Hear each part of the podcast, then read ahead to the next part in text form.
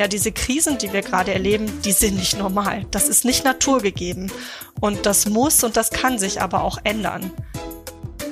Und dass wir aber auch verstehen, ja, wir können was verändern. Wir sind nicht völlig machtlos in dieser krisenbehafteten Welt. Wie kann ich was bewegen? ist ein Podcast von der Part GmbH für digitales Handeln.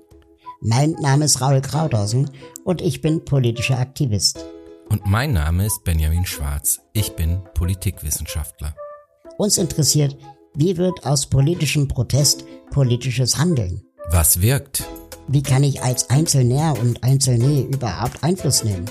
Wie kann ich was bewegen? Das fragen wir in diesem Podcast Deutschlands bekannteste Aktivistinnen und Aktivisten.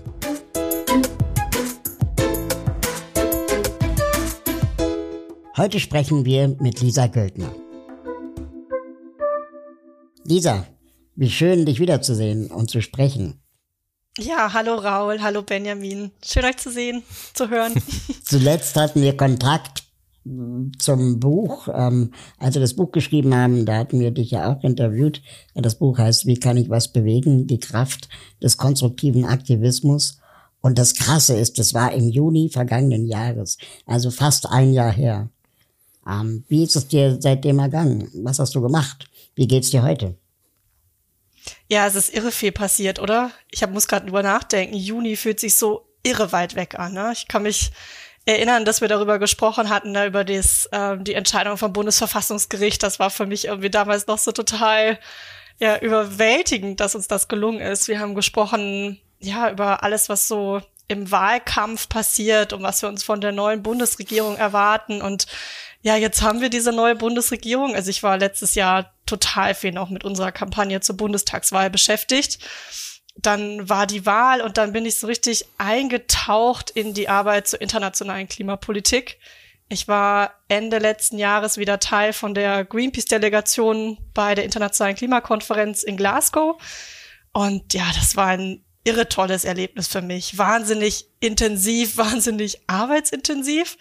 Aber das ist sowas, was mir immer ganz viel Rückenwind gibt, mit meinen Greenpeace-KollegInnen wirklich aus der ganzen Welt zusammenzuarbeiten. Das war irre, irre toll. Und ja, dann das Jahr ist dann so ein bisschen ausgeklungen. Ich habe mich eigentlich von dem Jahr erholt und von allem, was da so turbulent los war und bin dann so langsam in das neue Jahr gestartet und ja, habe dann auch Corona gekriegt und war wirklich drei Wochen total krank. Mich hat's richtig umgehauen und ich habe auch jetzt noch damit zu kämpfen. Also es hat mich echt erschüttert. Ähm, ich bin nie krank. Jetzt plötzlich irgendwie auch so die, ja, zu merken, dass ich auf meinen Körper auch geben muss, dass der mir auch Grenzen setzt, ist für mich irgendwie gerade eine, eine neue und bisschen erschütternde Erfahrung. Wenn ich groß bin, dann arbeite ich bei Greenpeace. So klingt es vermutlich in vielen aufgeklärten Kinderzimmern. Heute wie auch schon vor 30 Jahren. Schließlich ist Greenpeace so etwas wie die Mutter aller NGOs. Dieser Göldner hat das geschafft, was jedes anständige Bildungsbürgerkind wollte. Sie arbeitet bei Greenpeace als Klimaexpertin und Campaignerin. Sie ist hauptberuflich also Aktivistin. Dank ihrer Expertise und ihrer Überzeugung kämpft sie seit 2018 bei Greenpeace in der ersten Reihe. Als Politikwissenschaftlerin mit Schwerpunkt Umweltpolitik konnte sie vorher schon im Deutschen Bundestag, bei Greenpeace Canada und bei der Initiative Women for Climate Justice aktivistische Spuren hinterlassen. Wir haben jetzt 2022 und wir haben jetzt seit zwei Jahren diese Pandemie die Klimakrise wird zunehmend schlimmer und wir haben jetzt noch zusätzlich einen Krieg in Europa. Woher schöpfst du persönlich Hoffnung? Also erstmal bin ich auch damit total überfordert mit all den Krisen gleichzeitig und mich erschüttert total, dass das jetzt einfach die Realität ist der Welt, in der wir leben. Die Zeit, in der wir leben oder die Welt wird eine Welt sein von ganz vielen großen Krisen, die gleichzeitig stattfinden. Und irgendwie müssen wir lernen, damit umzugehen. Aber auch ich fühle mich total überwältigt davon. Ja, was macht mir Hoffnung? Ich glaube, am allermeisten Hoffnung macht mir gerade zu sehen, wie viele Menschen aktiv sind wie viele Menschen sich solidarisch zeigen mit den Menschen in der Ukraine und allen Menschen, die unter Putins Aggression leiden, die ja die Leute, die am Berliner Hauptbahnhof, am Hamburger Hauptbahnhof helfen und äh, die Geflüchteten willkommen heißen ähm, und dafür sorgen, dass die hier ankommen können, in Sicherheit sind. Mir macht total viel Hoffnung die vielen Menschen, die auf die Straße gegangen sind, ja, um sich für Frieden zu engagieren, ähm, Solidarität zu zeigen. Mir macht das total viel Hoffnung, dass auch Fridays for Future so irre aktiv geworden ist. Die haben ja wirklich innerhalb von paar Stunden eine Plattform aufgesetzt, wo Leute eintragen konnten, wo Solidaritätskundgebungen stattfinden, wo man sich engagieren kann. Also diese Dinge machen mir Hoffnung, dass Menschen aktiv sind, dass Menschen zusammenstehen. Und ich glaube, das ist auch eine große Antwort auf diese Welt der Krisen. Ja, das weiß man aus der Krisen- und Konfliktforschung, dass Gesellschaften, ähm, in denen Menschen eng zusammenstehen, in denen sie sich gegenseitig unterstützen, auch besser mit Krisen umgehen können. Und das ist das, was mir gerade Hoffnung gibt in dieser Zeit, dass ich mir denke, wenn wir jetzt zusammenstehen, uns gegenseitig helfen und unterstützen, dann können wir diese vielen Krisen meistern und ähm, damit auch umgehen lernen.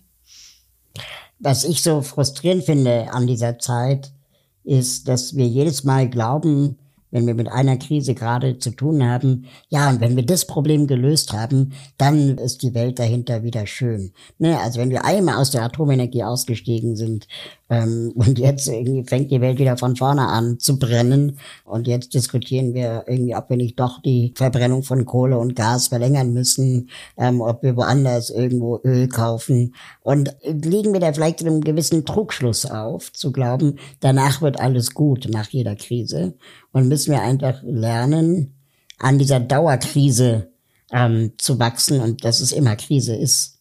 Also ich glaube, die Probleme, vor denen jetzt die Umweltbewegung steht, weil du das angesprochen hast, sind einfach auch andere Probleme als die, die es noch vor Jahrzehnten waren. Ja, also früher hat sich Greenpeace irgendwie gegen Walfang engagiert, für die Rettung von Urwäldern. Das waren große Herausforderungen, aber die waren bei Weitem nicht so komplex wie die Probleme, die wir heute meistern müssen. Mhm. Ja, also wirklich, die Klimakrise ist so ein großes Problem, so ein komplexes Problem. Genauso auch äh, ne, das große Artensterben. Und also ich glaube, das ist das eine. Ne? Die Probleme, vor denen wir stehen, sind komplexer.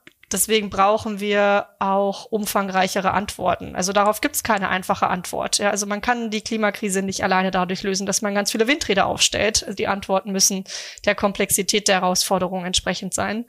Und das Zweite ist, natürlich hängen diese Krisen auch miteinander zusammen. Ja, also es ist auch aufgrund der globalen Erderhitzung, dass Pandemien häufiger auftreten werden. Wir sehen jetzt bei dem Krieg in der Ukraine, wie unglaublich abhängig wir uns gemacht haben von russischem Öl und Gas und Kohle. Und ich finde das wirklich entsetzlich jetzt auch zu sehen, dass es notwendig zu sein scheint, ähm, dass wir einen Importstopp aus Russland nur dadurch erreichen können, dass wir irgendwie neue Abnahmeverträge mit Katar und mit Saudi-Arabien, also auch Länder, ne, in denen es schrecklichste Menschenrechtsverletzungen gibt, repressive Regime, ähm, mit denen neue Abnahmeverträge schließen. Also die dann, ne, es geht ja um Ressourcen, die die Erderhitzung anheizen, ähm, die weitere Krisen und Konflikte schüren. Also das heißt, all diese großen Krisen hängen auch miteinander zusammen. Und ich glaube, wir müssen, wir können die nur gemeinsam lösen. Wir müssen verstehen, wie sie zusammenhängen und wir brauchen sehr komplexe Antworten. Und ich denke, ja, zu einem gewissen Punkt müssen wir lernen, mit dieser Komplexität von Problemen umzugehen. Aber wir sollten das auf gar keinen Fall als normal ansehen. Ja, diese Krisen, die wir gerade erleben, die sind nicht normal. Das ist nicht naturgegeben. Und das muss und das kann sich aber auch ändern. Wünsche dir manchmal weniger von dem zu wissen, was alles auf der Welt schief geht? Ich glaube, es ist eine große Stärke, zu wissen, was passiert. Ja, ich glaube, es ist ein Problem, dass wir manchmal nicht zulassen können, wie komplex die Probleme sind und wie groß die Probleme sind. Und es ist einfach ganz klar im Interesse derjenigen, die davon profitieren, von all diesen Krisen, dass wir es besser nicht so genau wissen. Also ich glaube, es ist wirklich unangenehm, es ist schwer zu verdauen, es ist komplex und kann uns total überwältigen. Aber ich glaube, es ist wichtig, dass wir hinschauen und dass wir aber auch verstehen, ja, wir können was verändern. Wir sind nicht völlig machtlos in dieser krisenbehafteten Welt. Was ich mich gerade gefragt habe, als du gesagt hast, wie wir da mit umgehen können, ist nicht eins der größten Probleme trotzdem immer noch, dass diese die Wichtigkeit und Dringlichkeit der Klimakrise ganz viele Menschen anscheinend noch nicht erreicht hat, die es aber natürlich betrifft. Was meinst du, woran das liegt? Also alle Zusammenhänge sind eigentlich klar und die Fakten bekannt. Es liegt alles auf dem Tisch und es ist auch, so ist zumindest mein Eindruck, alles kommuniziert, zumindest grob.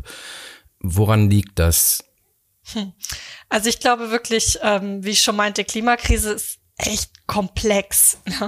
Sie findet so schleichend statt.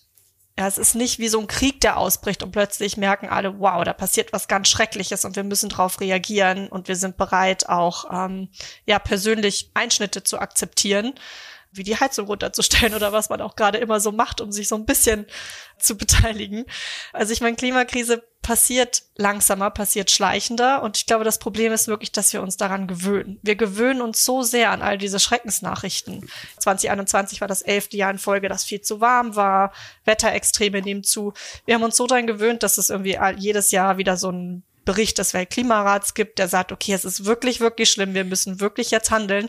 Und ja, dieser Gewöhnungseffekt ist, ja, finde ich problematisch ja, wir dürfen uns nicht dran gewöhnen, dass diese Krisen passieren. Wir dürfen uns nicht dran gewöhnen, dass das Klima sich erhitzt und ähm, Extremwetterereignisse häufiger werden.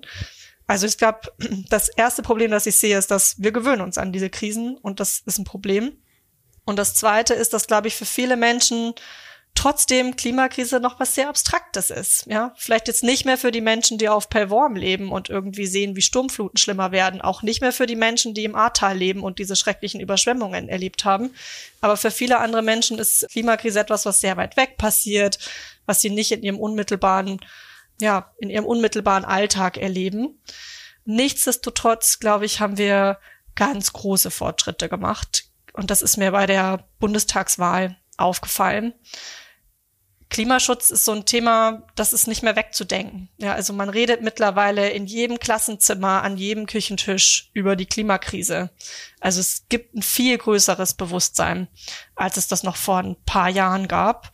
Und ich denke, das ist auch wirklich dank Fridays for Future, weil einfach diese vielen Kinder die Themen ne, an den Küchentisch getragen haben zu ihren Eltern und in ihre Klassenzimmer und das dort diskutiert haben. Also es ist Gesprächsthema. Nichtsdestotrotz passiert immer noch nicht genug.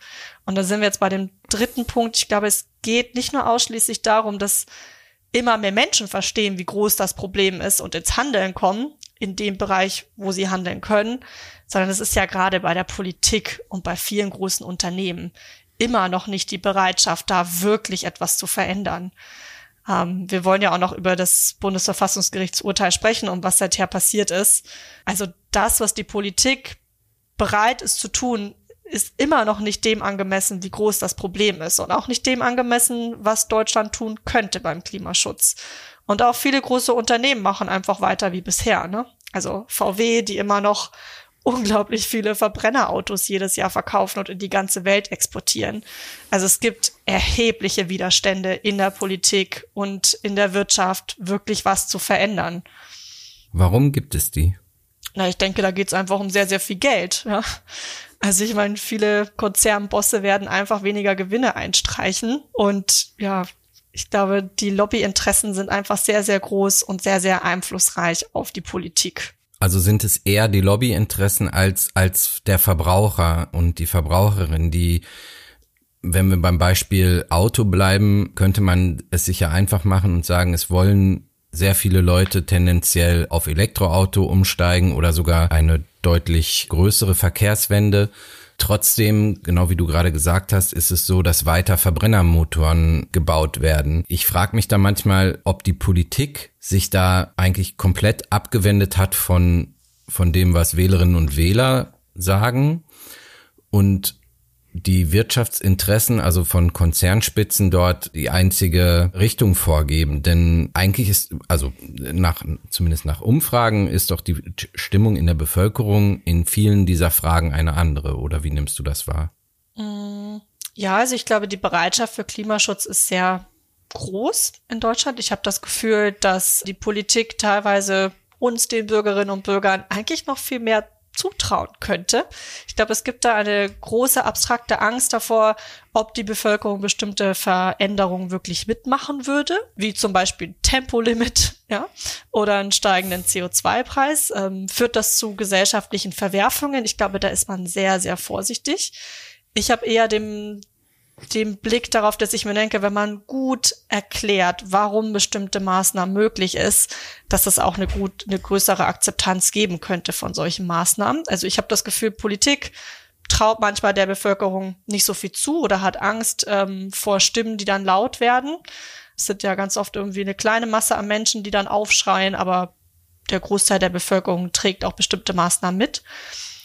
Ein anderer Punkt, den ich aber sehe, ist, ich finde es total problematisch, die Antwort auf die Klimakrise so zu individualisieren ja, es sind einfach wirklich die großen, großen Stellschrauben, der Kohleausstieg, der Verbrennerausstieg. Na, das sind Entscheidungen, die kann und die muss die Politik treffen. Also Menschen das Gefühl zu geben, wenn ihr jetzt alle die Heizung ein bisschen runterstellt oder euch eine Bambuszahnbürste kauft, dann können wir diese Klimakrise stoppen. Das, ja klar, natürlich kann jeder seinen Beitrag leisten und das ist auch wichtig, das zu tun. Aber so drehen wir nicht an den großen Stellschrauben. Und ich glaube, das spielt einfach großen energieintensiven Konzernen in die Hände. Das spielt den PolitikerInnen in die Hände, die einfach nichts verändern wollen, indem man so tut, als ja, wären wir die Antwort auf die großen Probleme ähm, dieser Welt. Als könnten wir allein durch unseren Konsum ja das Rad zurückdrehen und alle diese großen Probleme lösen. Unser heutiger Supporter ist Procon. Procon ist die größte Energiegenossenschaft Deutschlands, ein echter Ökostromproduzent mit Fokus auf Windenergie. Aber Procon verkauft nicht nur Strom aus Wind, sie planen, bauen und warten ihre Anlagen auch selbst und sorgen so für den steten Ausbau der erneuerbaren Energien. Procon bildet also die gesamte Wertschöpfungskette der Windenergie ab. Und das seit über 25 Jahren. Aber es kommt noch besser. Procon ist nämlich ganz in Bürgerhand. Fast 40.000 Bürgerinnen haben sich in der Genossenschaft zusammengetan, um sich für eine nachhaltige Energiezukunft einzusetzen. Denn unabhängig von fossilen Energien und teuren Gasimporten aus dem Ausland zu werden, ist nun wichtiger denn je. Schon ab 50 Euro Genossenschaftsbeteiligung könnt ihr mitmachen und die Energiewende vorantreiben. Die Rendite bei Procon drückt sich nicht nur in Euro, sondern auch in eingespartem CO2 aus. Weiteres CO2 spart ihr zudem mit dem Bezug von echten Ökostrom. Mit dem Gutscheincode Krauthausen, zusammen und kleingeschrieben, gibt es einen Kennenlernrabatt von 30 Euro auf die erste Rechnung Procon Windstrom. Checkt dazu einfach procon.net slash Krauthausen und treibt die Energiewende voran. Den Link findet ihr natürlich auch in den Show Notes. Vielen Dank an Procon für die Unterstützung. Greenpeace ist ja quasi die Mutter der NGOs, der Umweltbewegung und bis heute für viele, auch für mich, irgendwie Sinnbild des Aktivismus, so die Rainbow Warrior, um jetzt mal ein Beispiel zu nennen. Gleichzeitig aber hat Greenpeace ja auch eine sehr feste Rolle inzwischen in der Wahrnehmung und wird vielleicht auch von vielen ähm, inzwischen eher abgestempelt als, ach ja, die schon wieder, die Träumer, die Spinner, äh, äh, innen, was auch immer. Und dann kommt so ein Phänomen wie Fridays for Future mit jungen, frischen, kreativen Schulschwänzer-Freitagen und, und, und schafft es damit wieder den Diskurs, sagen wir mal, zu verjüngen, aufzufrischen und vielleicht auch ein neues Antlitz zu geben. Wie schwierig ist es also für euch immer wieder aufs Neue auch Menschen zu erreichen, die euch nicht grundsätzlich zugewandt sind oder vielleicht auch Leute, die schon ewig dabei waren, aber jetzt auch mal was Neues wollen. Sind so Aussagen wie, ja, irgendwie das hängt alles zusammen oder ja, wir müssen aus der ähm, Verbrennung von so und so aussteigen, wir müssen die Bevölkerung sensibilisieren. Das sind doch alles inzwischen Binsenweisheiten. Das wissen wahrscheinlich alle. Alle haben es irgendwie mal gehört und brauchen wir nicht neue Narrative. Also ich glaube, ich kenne niemanden mehr, der eine Batterie in Hausmüll wirft. Ja, das waren jetzt viele große Fragen, die du angesprochen hast. Erstmal Mutter aller NGOs, krasses Kompliment. ähm, ja, ich meine, Greenpeace ist mittlerweile echt eine Institution. Wir haben letztes Jahr 50. Geburtstag, 50. Geburtstag gefeiert. Das ist schon echt wow, ne? Ähm, eine richtig lange Zeit, dass diese Organisation gibt. Und das ist für mich auch immer irgendwie nach wie vor ein tolles Gefühl, irgendwie Teil dieser tollen Organisation zu sein ja, was ist unsere Rolle? Ich meine, wir sind eine Nichtregierungsorganisation. Wir sind kein reiner Bewegungsakteur. Ich finde, wir sind Teil der Klimabewegung. Wir unterstützen die Klimabewegung. Wir beteiligen uns an gemeinsamen Protesten. Wir sind mit Aktionen aktiv. Das macht uns zum Teil der Bewegung. Aber wir sind am Ende auch eine Nichtregierungsorganisation. Das hat seine, ne, dadurch haben wir Stärken, aber vielleicht auch bestimmte Schwächen. Was ich total an Greenpeace schätze und warum ja, ich auch, glaube ich, mich mit zwölf angefangen habe, bei Greenpeace zu engagieren und irgendwo anders ist einfach, ja, dass es halt eine Organisation ist, die global aktiv ist. Wir haben Büros in 55 Ländern dieser Welt. Ja, wir sind irgendwie überall auf dieser Welt vertreten und ich glaube, das ist sowas, was uns wirklich auszeichnet. Ich glaube, wir sind sehr gut da drin, große globale Kampagnen zu fahren. Ja, für den Schutz von Urwäldern, für den weltweiten Ausstieg aus Kohle, Öl und Gas. Ne? Also so große globale Kampagnen, wo mehrere Büros in mehreren Ländern beteiligt sind, wo es wirklich darum geht, mehrere Regierungen in die Zange zu nehmen und Druck aufzubauen, damit große Entscheidungen möglich sind. Also das gefällt mir total gut. Was ich auch schätze, ist die Unabhängigkeit. Also da sind wir sehr, sehr strikt. Also wir nehmen kein Geld von Unternehmen, kein Geld aus äh, irgendwelchen staatlichen Fördertöpfen. Das ist alles finanziert von den, durch die Spenden von Einzelpersonen, die sagen, sie unterstützen uns mit ein paar Euro oder ein paar Euro mehr im Monat. Das gibt uns irgendwie eine große Unabhängigkeit und diese Position genieße ich natürlich als Campaignerin sehr, einfach in der Lage zu sein, alle kritisieren zu können, die sich nicht richtig verhalten und unseren Planeten in Gefahr bringen, da keine Rücksicht nehmen zu müssen auf, hoffentlich kappt dann keiner irgendwie den Finanzfluss. Das schätze ich total.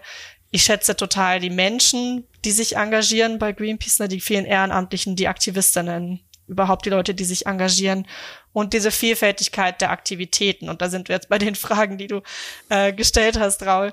Ich glaube, dass Greenpeace immer wieder neu aushandeln muss, was ist unsere Rolle. Ja, ich, wir waren lange Zeit war es eine große Stärke von uns, dass wir, ja, ich glaube, es sind 7000 Ehrenamtliche in Deutschland, also dass wir in so vielen Städten Ehrenamtsgruppen haben, in so vielen Städten Proteste organisieren konnten. Das kann Fridays for Future mittlerweile sehr viel besser.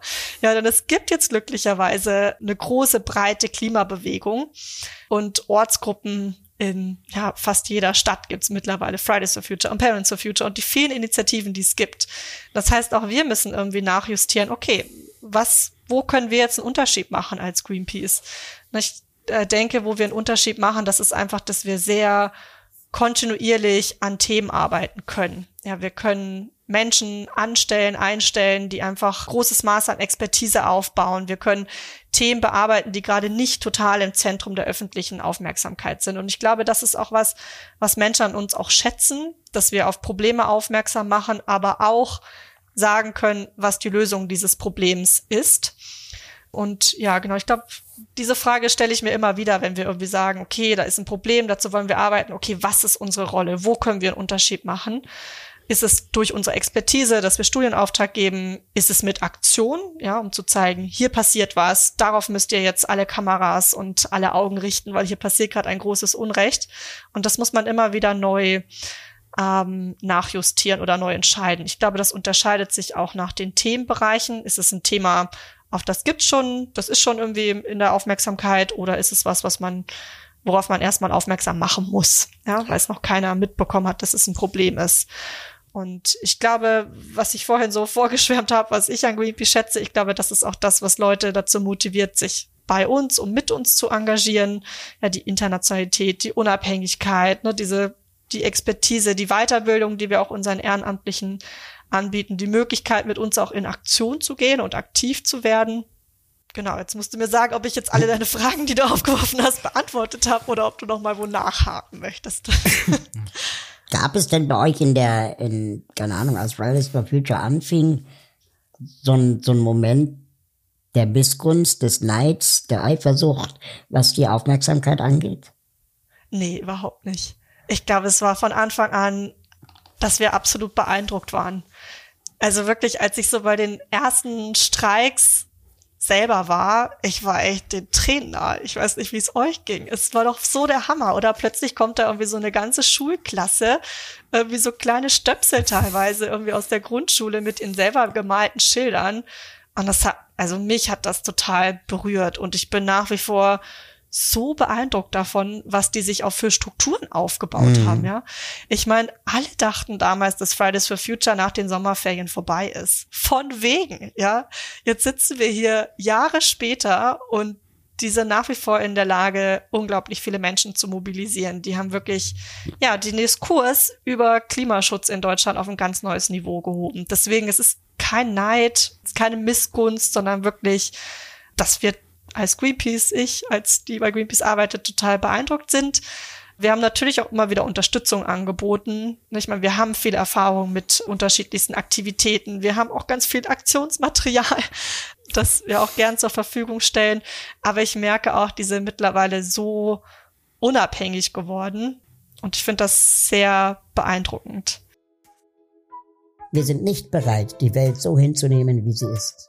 Dass sie sich verändern lässt, ist längst bewiesen. Nicht allein, sondern im gemeinsamen Handeln. Und das fängt immer bei dir an. So haben es mein Co-Autor Benjamin Schwarz und ich formuliert in unserem Buch Wie kann ich was bewegen? Die Kraft des konstruktiven Aktivismus. Gemeinsam mit Menschen wie Luisa Neubauer, Margarete Stokowski, Carola Rakete oder Ali Jan beschreiben wir eine neue Form des politischen Engagements und Einbringen in sehr politischen Zeiten. Jetzt überall, wo es Bücher gibt. Einen Link findet ihr in den Show Notes. Was wir sehr beeindruckend fanden in der Arbeit für unser Buch vor allem, war deine Rolle und die von Greenpeace bezogen auf das bereits erwähnte Verfahren vor dem Bundesverfassungsgericht. Und genau, da warst du ganz direkt beteiligt. Und als die Klimapolitik der letzten Bundesregierung vom Bundesverfassungsgericht als in Teilen verfassungswidrig erklärt und die Regierung zum Nachbessern aufgefordert wurde.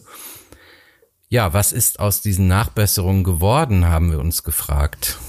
Kannst du uns das sagen? Ja, fett darf ich auch noch ein bisschen ausholen zum Thema Klimaklagen. das ist echt so eines meiner absoluten Herzensthemen. Also wenn ich schon darüber sprechen kann, dann spreche ich auch viel darüber. das war tatsächlich die erste Kampagne, die ich bei Greenpeace gemacht habe, als ich eingestellt wurde. Ich habe vor dreieinhalb Jahren bei Greenpeace angefangen als Campaignerin und die erste Aufgabe, die ich bekommen habe, war ja die erste Klimaklage gegen die deutsche Bundesregierung mit zu betreuen. Das war damals noch beim Verwaltungsgericht in Berlin.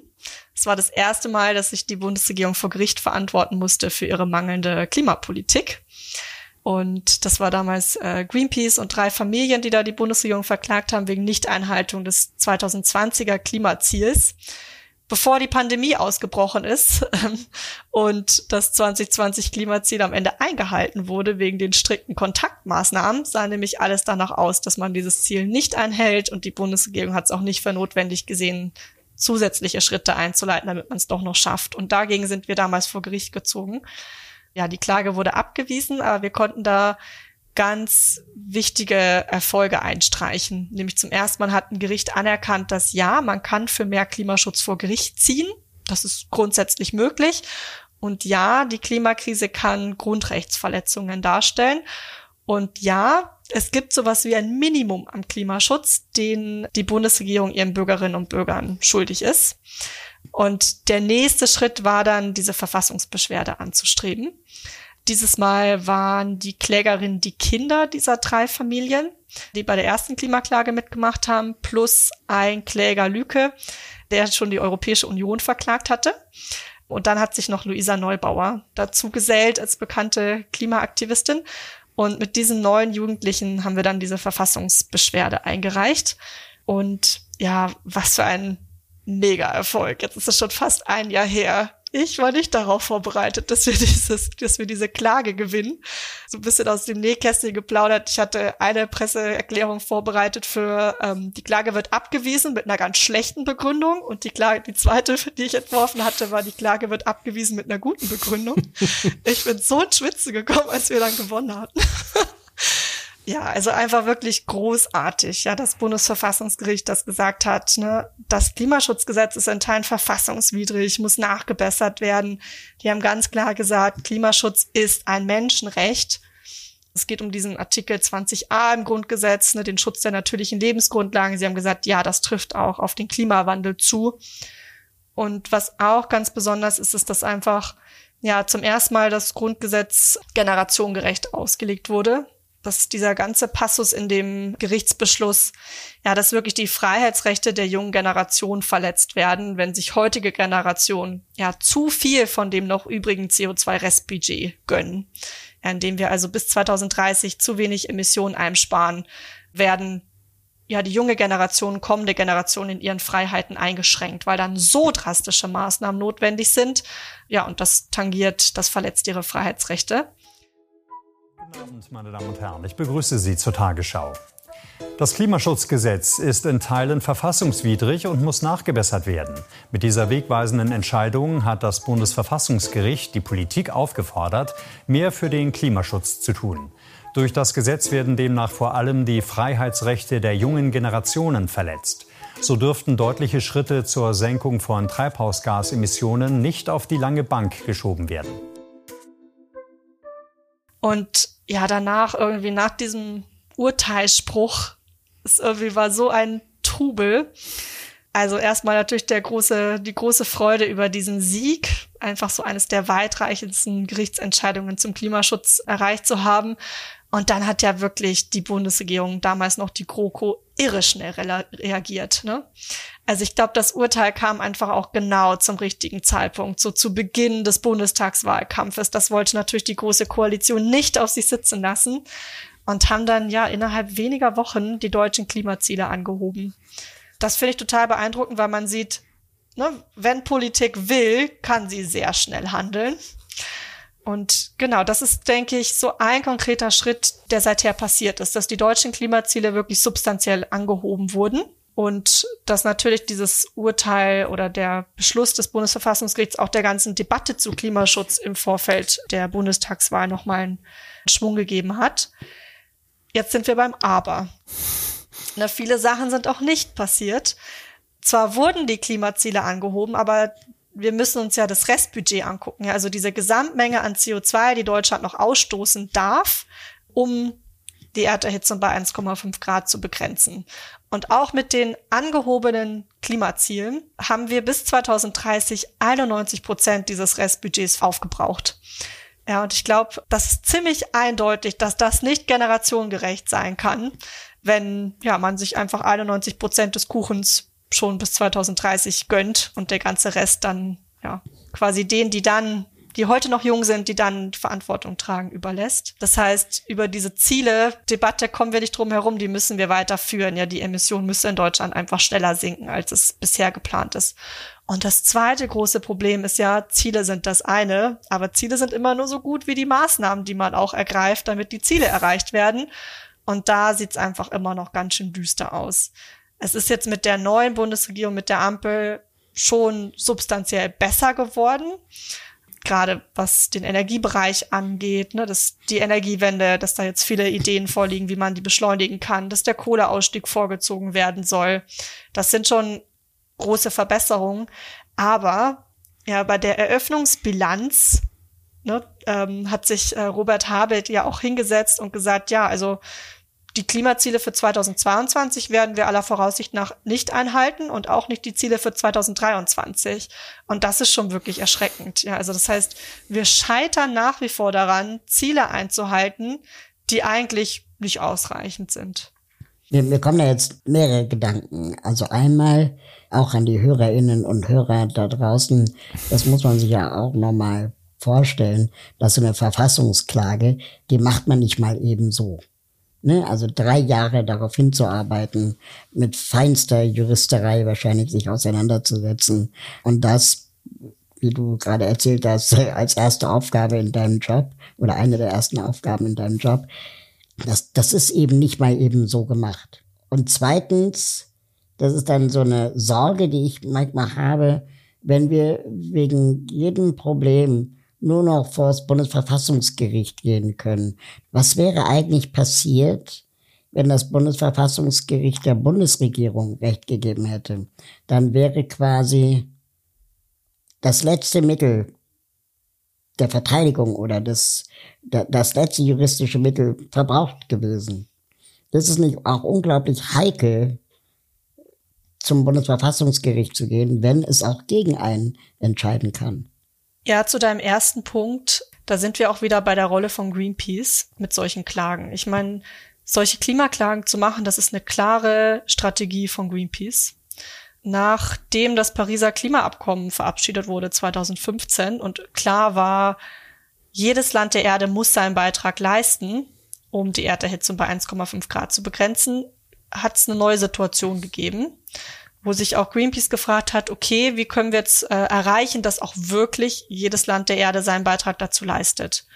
Und seit ne, der Verabschiedung des Pariser Klimaabkommens sieht man überall auf der ganzen Welt, dass solche Klimaklagen erarbeitet werden und eingereicht werden. Und das ist eine Strategie von Greenpeace, die wir verfolgen, international solche Klagen in unterschiedlichen Ländern anzustreben und auch aufeinander aufzubauen. Und das können wir auch gut, weil wir natürlich in so vielen verschiedenen Ländern vertreten sind. Und diese Klagen bauen aufeinander auf. Ja, das ist was, was ich gelernt habe als Nichtjuristin, was mich total fasziniert, dass Gerichte voneinander lernen. Also wenn RichterInnen mit einer Klage konfrontiert sind, die bei ihnen auf dem Tisch landet, dann schauen die ganz genau, wie haben eigentlich RichterInnen in anderen Ländern bei ähnlichen Klagen entschieden. Und man zieht dann auch solche Urteile heran ja, und sagt, okay, also in den Niederlanden wurde bei einer ähnlichen Klage so und so entschieden. Daraus lernt man quasi. Also es geht darum, Recht weiterzuentwickeln. Das ist die Strategie, die Greenpeace da verfolgt. Und indem man eben Klagen aufeinander aufbaut, in verschiedenen Ländern initiiert und durchführt, kann man Recht in vielen Ländern der Welt weiterentwickeln und kann man auch politische EntscheidungsträgerInnen unter Druck setzen. Und ich glaube, diese Strategie, solche Klimaklagen zu machen, die strategisch aufeinander aufzubauen, durch gute Kampagnenarbeit zu begleiten, das ist sowas, das können wir gut als Greenpeace, ja. Deswegen ist das auch eine, eine Strategie von uns. Und ja, das ist irre komplex, ja. Das möchte ich ganz klar sagen. Solche Klagen sind unglaublich teuer auch einfach, ne? Das kann ein Bewegungsakteur nicht so einfach machen. Ja, man braucht da sehr viel inhaltliche Expertise, die man in so, ein, so eine Klageschrift stecken muss. Wir mussten wirklich für jede Klägerin, für jeden Kläger ganz genau zeigen, wie ist diese Person durch die Klimakrise betroffen an dem Ort, wo sie lebt. Welche Grundrechtsverletzungen machen wir da ganz genau geltend? Ja, zum Beispiel Sophie Baxen, eine von den Klägerinnen, die auf Perworm lebt, die studiert Landwirtschaft, möchte mal den Hof ihrer Eltern übernehmen. Da mussten wir sehr genau argumentieren, dass sie wirklich in ihrem Grundrecht nach Eigentum verletzt wird wird, wenn ja die Insel, auf der sie lebt, ähm, vielleicht irgendwann untergeht oder zumindest von ganz schrecklichen äh, Sturmfluten heimgesucht wird. Also das heißt, da braucht man sehr viel Expertise, man braucht Geld, um solche Klagen zu machen. Man muss gut vernetzt sein mit KlimawissenschaftlerInnen und man muss natürlich auch so tolle, großartige Anwältinnen wie Dr. Roda Verheyen, äh, der wir diese Klage gemacht haben, äh, an der Hand haben. Also deswegen, ich habe das Gefühl, solche Klagen, die strategisch aufzubauen, auch durchzuziehen, das ist eine Rolle, die wir ganz gut einnehmen können in dieser Bewegung. Und zu deinem zweiten Punkt, ja, das kann man nicht ausreizen. Ja, ich glaube, solche Klagen zu machen, das ist eines der Werkzeuge, die ich habe als Greenpeace-Campaignerin. Und ich muss mir ganz genau überlegen, wann macht das Sinn? Und wann sind andere Mittel sinnvoller? Ich denke, jetzt in unserem Fall hat man gesehen, das war total, das kann funktionieren. Ja, das ist nicht was total Verrücktes. Man kann solche Klagen gewinnen, man kann damit Glück haben. Aber genau, das kann auch schiefgehen. Ja, so eine Klage kann auch abgewiesen werden. Und vielleicht läuft man auch das Risiko, dass man an der einen oder anderen Stelle Recht quasi verfestigt, was dann irgendwie, ja, vielleicht Nachteile bereitet. Ich finde es total wichtig. Ich glaube, das haben wir auch gut gemacht unsere Klimaklagenarbeit auch durch eine gute Kampagne zu begleiten. Ja, das Ziel dieser Klimaklagen war nie alleine diese Klage zu gewinnen, sondern auch anhand der Klägerinnen ne, und deren Betroffenheit durch die Klimakrise deutlich zu machen, Klimakrise findet statt. Und zwar auch in Deutschland. Ja, es gibt Menschen, auf Pellworm, auf dieser Nordseeinsel, im alten Land, in Brandenburg, wo die Klägerinnen herkamen, die unmittelbar durch die Klimakrise betroffen sind. Und das sind Grundrechtsverletzungen. Das ist nicht banal, sondern das sind ganz dramatische Einschnitte. Das heißt, eins dieser Ziel der Klimaklagenarbeit war auch deutlich zu machen, Klimakrise findet statt, auch in Deutschland. Viele Menschen sind davon unmittelbar betroffen. Und der dritte Punkt war dann auch deutlich zu machen, Klimaschutz ist unser gutes Recht. Ja, das ist nicht eine Gefälligkeit, die uns die Bundesregierung halt tut oder nicht tut, sondern das ist unser gutes Recht und wir können das auch einklagen. Wenn ich da nochmal nachfragen darf, weil du das gerade selber auch erwähnt hast, dass das ja alles im Kontext des Wahlkampfs auch stattfand. Ich kann mich noch erinnern, als ich das erste Mal das SPD-Wahlplakat gesehen habe mit Olaf Scholz und da stand der Klimakanzler. Und ich habe gedacht, wie verlogen kann man eigentlich noch sein? Ich hab, war gerade ein bisschen überrascht, weil das bei dir fast positiv klang. Mir ging es so, also ich war schon am Wahlabend sehr enttäuscht, aber ich war dann auch jetzt vor allem im Nachhinein doch relativ enttäuscht, weil ja so Sachen wie Tempolimit beispielsweise nicht in den, in den Koalitionsvertrag mit reingekommen sind. Ich war auch überrascht vom Wahlergebnis, weil eigentlich viele Umfragen davor gezeigt haben, dass Klimaschutz wirklich wahlentscheidendes Thema ähm, sein wird. Und das hat sich, finde ich, dann so im Wahlergebnis nicht, war das dann nicht mehr so deutlich sichtbar. Das hat mich überrascht. Ich war auch davon überrascht, dass irgendwie die FDP bei Jungwählerinnen so jung, so gut abgeschnitten hat. Das habe ich bis heute noch nicht so ganz verstanden. Aber vielleicht ist das auch so ein bisschen unsere, ja, Wahrnehmung, weil unser Blick auf die junge Generation in den letzten Jahren so stark geprägt war durch Fridays for Future, dass es natürlich auch irgendwie junge Menschen gibt, für die vielleicht das Thema jetzt nicht das Entscheidende ist. Ich stehe dazu zu sagen, ja, diese Regierung macht viele Dinge schon sehr viel besser als die vergangene. Ich glaube, es ist ein großer Fortschritt, dass gerade die Union, die einfach die letzten 16 Jahre so auf der Bremse stand beim Thema Klimaschutz, jetzt nicht mehr an der Regierung sind. Da ist jetzt wirklich mehr möglich geworden. Und genau, mit Blick einfach auf den Energiebereich sind da schon Erfolge erzielt worden. Aber ja, der Verkehrsbereich macht mir wirklich Sorgen. Ich finde, dass die FDP da bislang keine gute Arbeit abliefert. Ne, du hast Tempolimit angesprochen. Das wäre so eine Maßnahme, ne, die kann man einfach so schnell umsetzen und sie macht so einen Unterschied. Auch gerade in diesen Zeiten, wo es darum geht, unsere Abhängigkeit von Öl aus Russland zu beenden. Ich verstehe es nicht, warum wir diese schnell umsetzbare Maßnahme jetzt nicht einfach einführen können. Warum da die Interessen weniger, die ihr Auto voll, weiß ich nicht, mit ihrem Auto auf der Autobahn rumrasen wollen, warum die wichtiger sind. Das leuchtet mir überhaupt nicht ein. Ähm, ich finde auch den Umgang oder hier zum Beispiel Lindners Vorschlag mit diesem Tankrabatt, ja. Die FDP waren im Wahlkampf die, die gesagt haben, sie wollen Klimaschutz nicht über Ordnungsrecht machen, nicht über Ordnungspolitik, sondern mit einem CO2-Preis, ja. Dass jetzt die Preise, die Energiepreise gerade so steigen, das hat jetzt herzlich wenig mit irgendwie oder nicht so viel mit dem CO2-Preis zu tun, sondern einfach mit den Krisen dieser Welt ähm, und anderen Faktoren. Aber das war der ursprüngliche Plan, den die FDP verfolgt hat. Ja, sie wollten nicht klare Entscheidungen treffen, sondern sie wollten alles über einen Preis regeln. Jetzt steigt der Preis und plötzlich schreien sie ganz laut nach so einem Tankrabatt. Also es ist ja weiß ich nicht, finde ich einfach irgendwie ziemlich inkonsequent in den, in den Positionen. Ne? Ich meine, Politik muss da einfach Haltung zeigen, klare Entscheidungen treffen und dann sicher gehen, dass es da eine soziale Abfederung gibt, was die Konsequenzen dieser Maßnahmen angeht. Also deswegen, ich sehe eine Verbesserung. Klar, es gibt immer noch irre viel zu tun. Ja, ich will jetzt auch die neue Regierung nicht total über den grünen Klee loben. Ja, und vor allem geht, muss man ja auch nochmal unterstreichen, es geht ja hier auch nicht um irgendwas. Also wir reden über die größten Krisen, die es auf der Welt gerade gibt.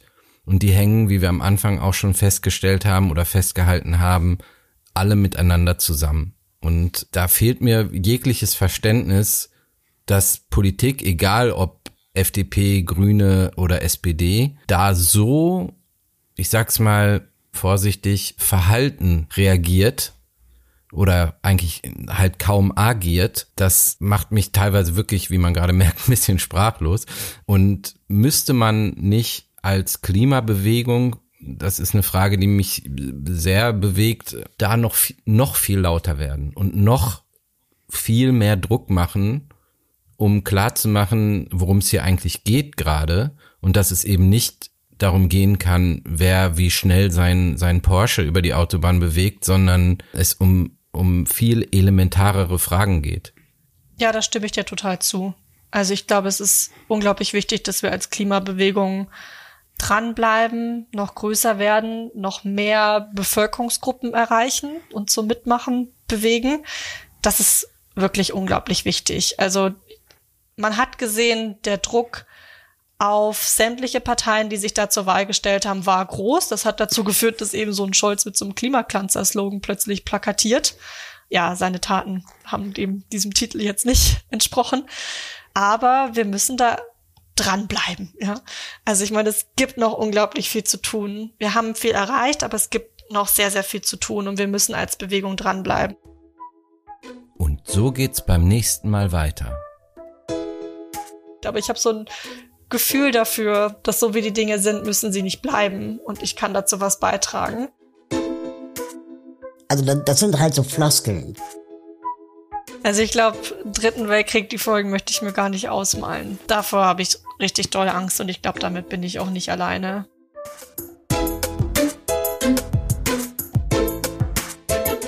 Vielen Dank fürs Zuhören. Wir freuen uns über eure Kommentare, Likes und wenn ihr uns abonniert. Bis zum nächsten Mal. Dieser Podcast ist eine Produktion der Part GmbH für digitales Handeln.